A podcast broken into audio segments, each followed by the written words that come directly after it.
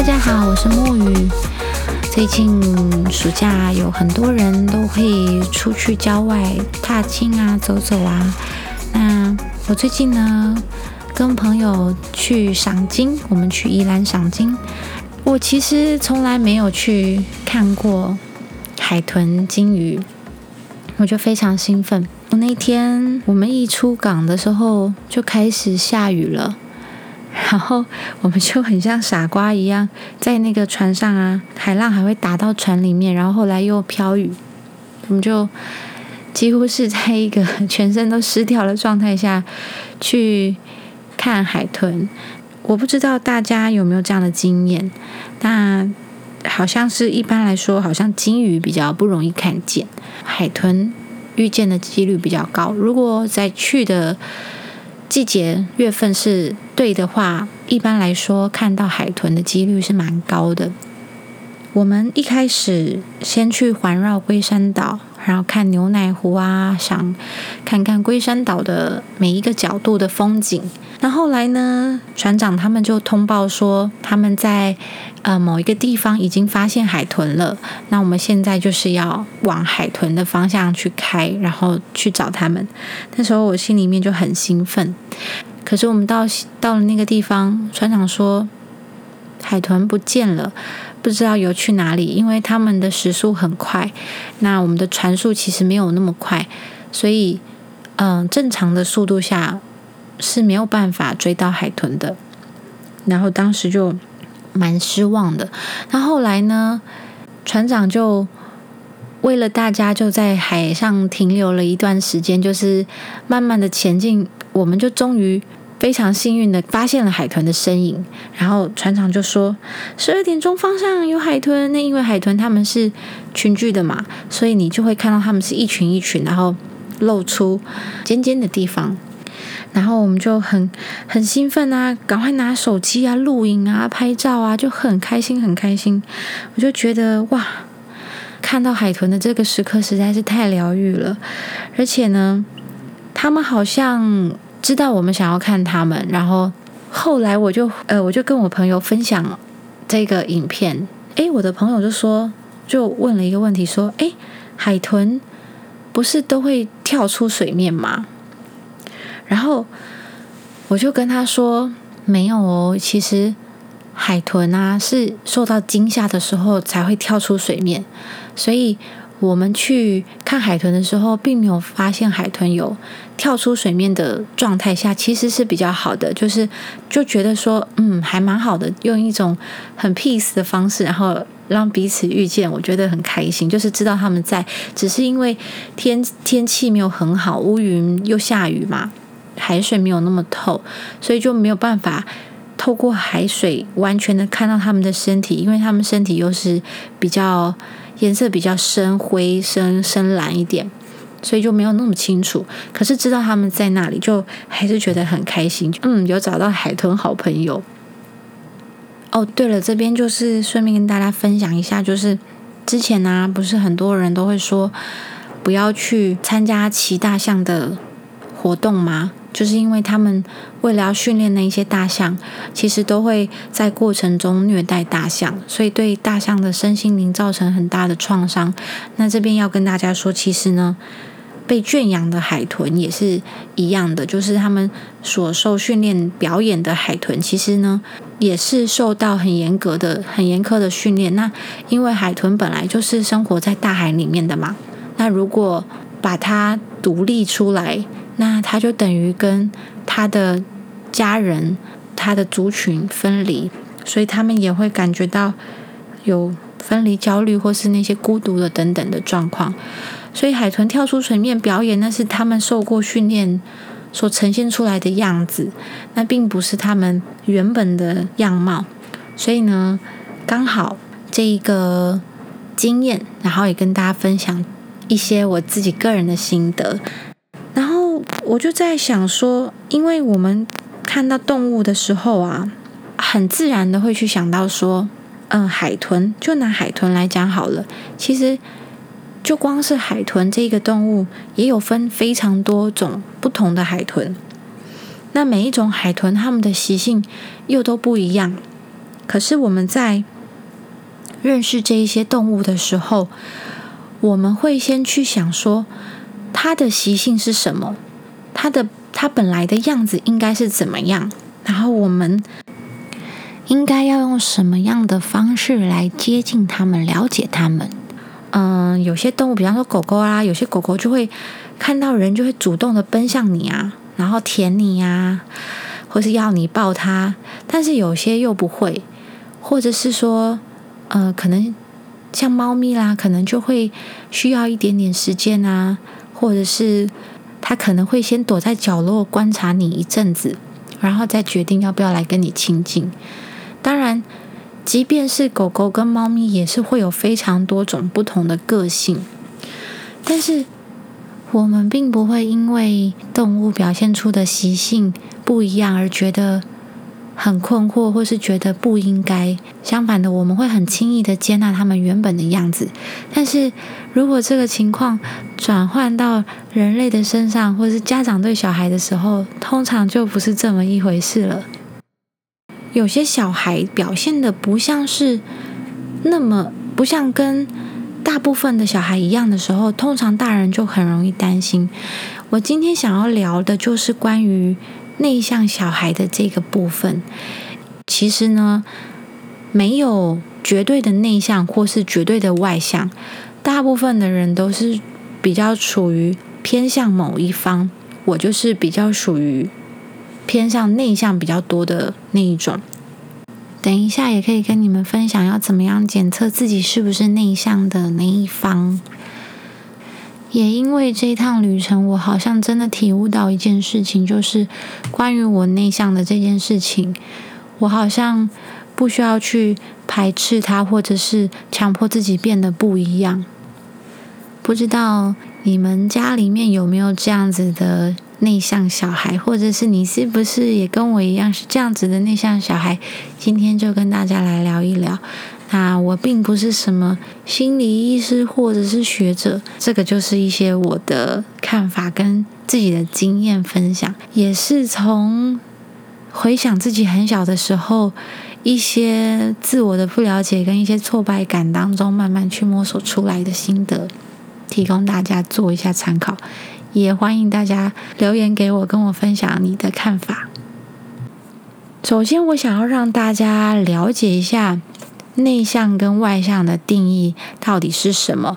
很多人会说，外向的人就是比较喜欢社交啊，然后他们就是在呃跟人相处的时候可以如鱼得水啊等等。然后内向的人就是比较沉默、比较寡言、不善于沟通。其实这应该是算是刻板印象。其实我们的生活当中有非常多很成功的人，也非常善于表达的人，都是内向的人。所以说，这个没有办法完全的去定义内向和外向，但是可以大概从这些行为当中来判断说，可能他比较偏向哪一面。如果我们把世界上的两的人。大致分成两种，一种就是内向，一种就是外向。如果我们以充电电池来比喻的话，那外向的人他的充电方式就是跟人交流、与人相处，这样他就可以充饱他的电。但是如果是内向的人的话呢，他需要充电的方式是独处。所以如果他一一直不断的跟人相处、跟人交流，他没有独处，他就会。电池就会用完，因为独处对他来说才是充电。不知道大家是属于哪一种呢？通常啊，内向的人最怕听到的一句话，就是在一群人聚会的时候，就可能有一些比较温和或者是善解人意的人，可能会发现内向的人比较安静，然后就会说。哎，你怎么都不说话啊？你还好吗？你是不是不舒服啊？然后就希望你可以发言呐。那有一些比较直接的，就会说：啊，你怎么都不发表意见，或者你怎么都不说话？不过呢，内向的人通常都很难跟别人解释说：嗯，我们真的只是没有那么需要和别人说话而已。我自己常常也是这样子，就是跟。喜欢的朋友出去，有时候我也不太会说话。那有时候朋友就会问我说：“你还好吗？”可是我可能并没有不好，我只是觉得，嗯，这样子观察大家，然后或者是听大家聊天，而且我特别喜欢跟那种会一直滔滔不绝的朋友，因为我觉得会一直讲、一直讲的朋友。会让我觉得，嗯，这样我就都不用讲了，除非他是一直在讲一些比较负能量的事情，不然对我来说，我觉得有可以一直讲的朋友，然后我不用一直说话，我是蛮开心的。这种情况啊，就是外向的人可能没办法了解内向的人为什么会不说话，外向的人又因为他们是透过社交生活来充电嘛，然后他们在跟人际互动的相处中。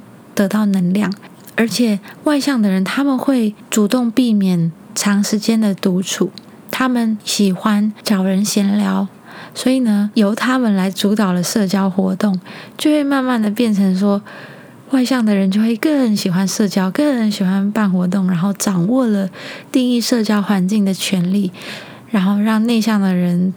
好像在这样子的团体里面有点难以自处，或是格格不入。所以，对于内向的人来说，社交其实是一个很耗能量的过程。因为这样，内向的人就会更本能的去回避所谓无意义的社交，就是对内向者来说，他们自己认为没有意义的社交。对我来说，为什么社交会很累呢？我自己的个人的原因大概是这样。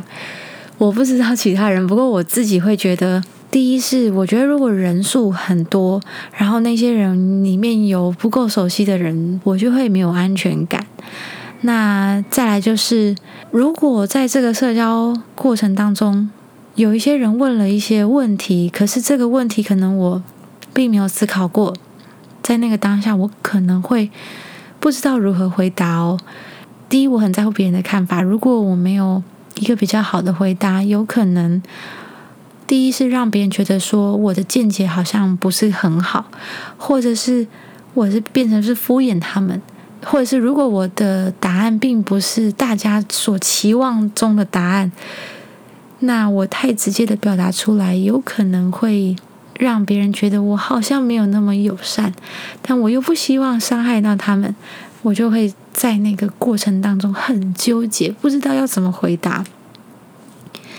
那这也是因为我自己对于表达自己这件事情，我是希望比较精确一点，因为我觉得所谓的好跟不好跟还好，其实每一个人的定义跟层次都不太一样。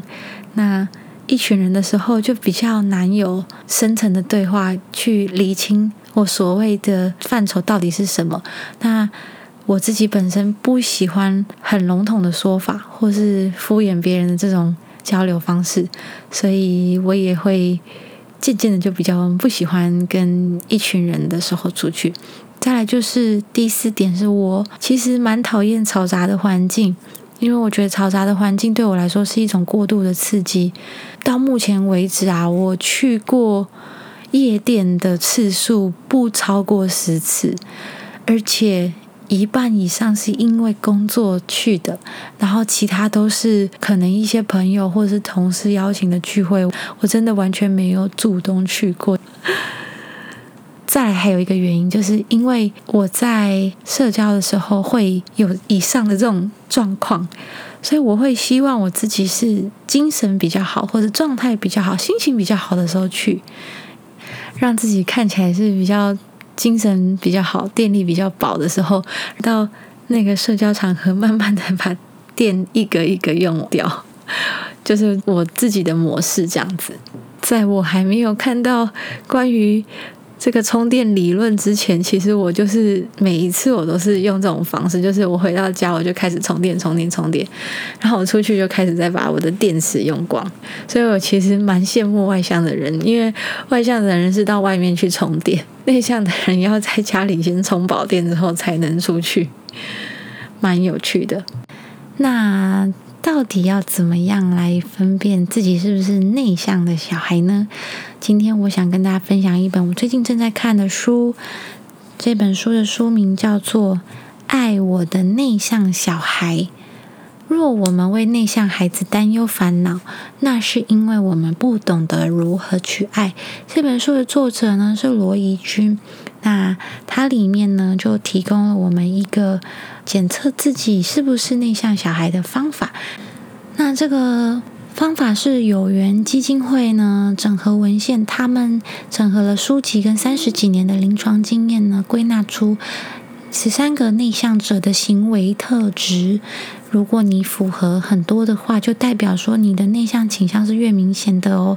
但是也不需要用这个东西来贴标签。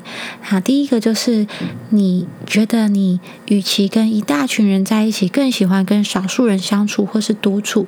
再来呢，你与其参加朋友的活动，你更喜欢看书或者做自己感兴趣的事情。第三是，与其学很多的才艺或是。呃，一些参加活动更享受独处的时光。第四呢，是比较喜欢用书写的方式回应他人，比较不喜欢讲电话。第五是，与其去麻烦别人或是干扰别人，更宁愿自己默默的把事情完成。第六呢，是比较不希望成为大家注目的焦点，希望没有人注意到自己，到哪里都会想要当一个局外人。第七是，虽然身边的朋友并不多，可是都是可以谈心的知心好友哦。第八是在陌生的团体中会较为沉默，但是在熟悉的人的面前可以侃侃而谈。第九是喜怒哀乐不形于色，没有什么太多的面部表情。第十是不求表现，就算知道答案也不会主动举手发言。再来是不喜欢陌生环境，和一般人比起来要花更多的时间去适应。再来是很在乎他人的想法，有可能别人不经意的一句话就会感觉情绪很低落。最后一个呢是有时候很精力充沛、很健谈，可是有时候却精疲力竭，不说一句话，性格出现很大的反差。那大家可以想想看，自己符合上面说的哪一些呢？如果你就是内向的小孩，或是你家里有这样子的小孩的话，不知道你们会不会常常听到一句话说：“干嘛一直把自己关在房间里？啊，天气那么好，怎么不出去走走嘞？啊，为什么都不讲话？跟我们讲话很累吗？”这都是我从小常常听到大的一些，还有。我弟应该也是蛮常听到的，嗯，好像通常遇到内向的小孩，父母好像都蛮没辙的。有一些啦，比较关心小孩的父母呢，就可能会问老师说：“哎，我的小朋友好像都不讲话，哎，要怎么样才可以让他比较积极，或是怎么样才可以让他比较乐于发言，或是比较主动？”这件事情呢，就让我想到我前面所说的动物的观察心得。其实呢，根本就不需要改变，但是作为家长是可以好好的留意一下这个状况。怎么说呢？嗯。对内向的小孩来说，其实在家里面是最放松、最自在的地方。如果小朋友在外面比较内向，在家里可是很活泼，那就表示说他在家里是很放松的，他在家里面是可以充电的，这是一个很好的现象。其实根本不用太过度担心他在外面的状况。如果他在家里面很安静的话，有可能只是因为他不想让你担心。因为其实内向的小孩对于情绪也比较敏感，他很容易受到外界的刺激。如果在家里面他没有感觉到可以那么的自在的话，他有可能就会呈现比较安静的状态。那也不表示他们就都没有事情，也是需要好好的留意哦。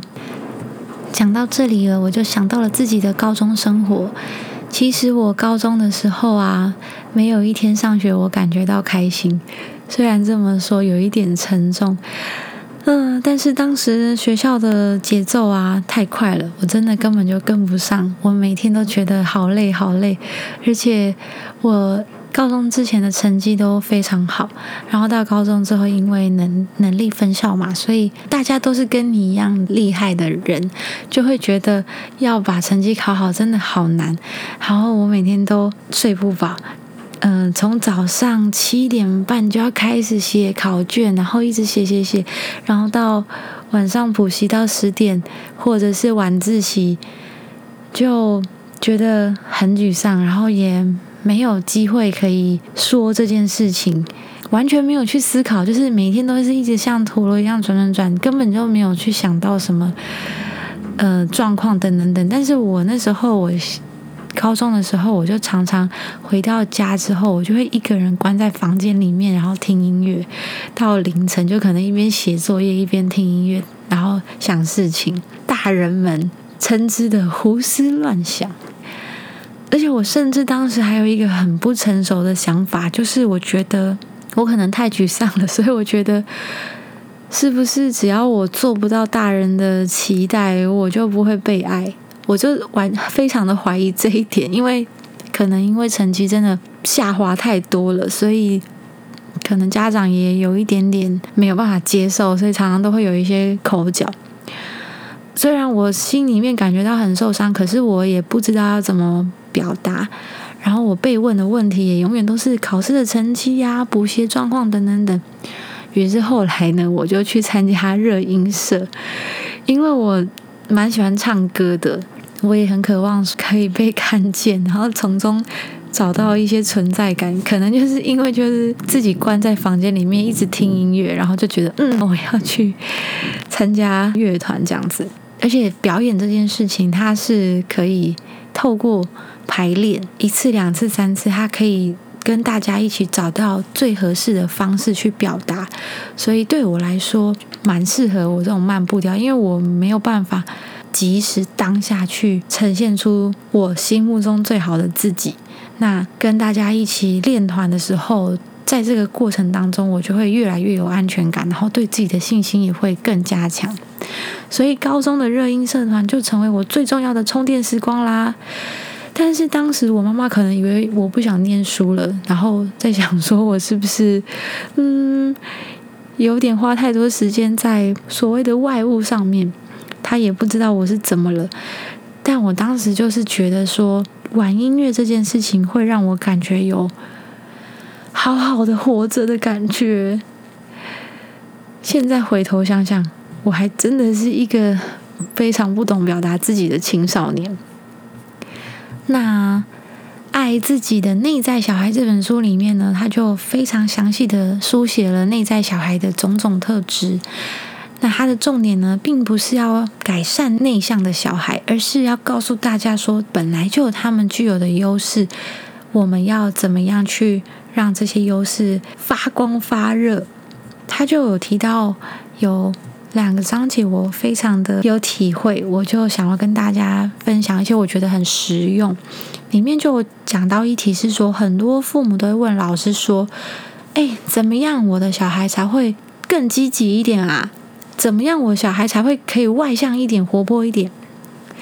其实啊，这种出自于善意的句型啊，无形当中也会伤害到内向小孩哦。为什么呢？因为其实这样子的问法，好像就等于在说我的小孩内向这样子不好，我想要他变得更外向、更积极。因为内向的小孩又比较敏感，所以他们就会觉得说：“哦，原来内向不是一件好事情。”无形当中会感觉到一种否定，所以他们也会更想要变得外向一点、积极一点、活泼一点。其实我发现我。小时候好像蛮多行为都是符合这样子的特征，所以我超级努力参加朗读比赛呀，然后画画比赛呀什么，就是很希望自己可以变得更外向一点。我还觉得自己就是太胆小了，然后太容易紧张了。我还曾经啊逼迫自己去街头卖唱，然后我就请那个。街头艺人借我吉他，然后逼迫自己站在那边唱个三分钟的歌，就是很希望借由这种尴尬的状态，然后逼迫自己可以外向一点。我的成长过程当中，我就是一直在逼迫自己。我后来大学的时候，我参加亲善大使社团，然后练了很多才艺啊，有的没的，所以导致后来大家都觉得我应该是蛮外向的，但是其实不是，那都是我非常的努力逼迫自己变成现在这样。但我觉得那样也没什么不好，反正就是都是一种尝试。反正呢，重点就是这本书里面还是着重在说，大人们应该要在沟通的时候留意一下自己的句型，应该是要把重点放在让内向的小孩知道说，原本的你就很好了，你不用改变，你原本就很好。但是在过团体生活的话，我们用什么方式呢？可以再去做调整，着重他们的感受。也许透过他们的表达，你会发现，其实他们根本就非常有自信，根本也不需要你去焦虑。大家不妨可以转换心态去试试看。再来呢，还有提到一个，就是内向的小孩要更加融入团体的生活方式啊。要怎么做？因为嗯，内向的小孩临场反应确实是相较于外向的小孩比较吃亏。因为其实从我刚刚跟大家分享我那些不想参加社交活动的原因，大家应该可以比较了解说，因为我们内向的人会觉得我们要安抚自己，又要照顾别人，然后我们又不擅长很快速的去。多工处理这些东西，然后回应的速度就会变慢，所以团体的节奏生活比较快的时候，就没有时间好好了解，我们就会会有沟通上面的误解。那一旦有了误解，有了冲突，我们又不想要有这种冲突，久而久之就会更不想说，不愿意说，或者就是会勉强自己去忍耐跟忍受，配合大家。内向的小孩本来就不太擅长处理自己的拒绝，或是。一些冲突问题，一旦遇到自己的情绪也没有办法稳定的时候，就会更卡关。那这边就分享一下，如果遇到这样子的状况的话，要怎么样可以改善？我觉得这个不只是适用于小朋友，我觉得我自己看了也非常的受用。这一些剧情想跟大家分享，可以。让你不要再陷入更大的误解之中。以下有几个句型，我们可以来练习看看。第一个是我很紧张，我很生气，所以现在的我说不出话来。第二，你一直问我问题，我更说不出来，可不可以等一下？第三，我想要说，但是可不可以让我思考一下要怎么讲？第四，我觉得事情不是这样，我可不可以从头说一次？这四个句型呢，就是可以提醒大人，或是提醒对方稍等一下，替自己争取到更多的时间，然后用询问的口气，让内向的孩子不会因为说不出话来，就变成说你就是默认，你就是这样，然后就会觉得很沮丧。其实我们只是需要多一点的时间。那大家如果有遇到这种情绪冲突的时候，不妨也可以练习刚刚提供的这些说法。今天就先分享到这里啦，谢谢大家收听我这位速度很慢的小姐。我会把书籍的资讯贴在我的 IG，也欢迎大家跟我聊聊关于你的经验哦。希望不管你是内向还是外向的人，都可以发挥你原本就有的优势，活出更美好的自己。大家拜拜。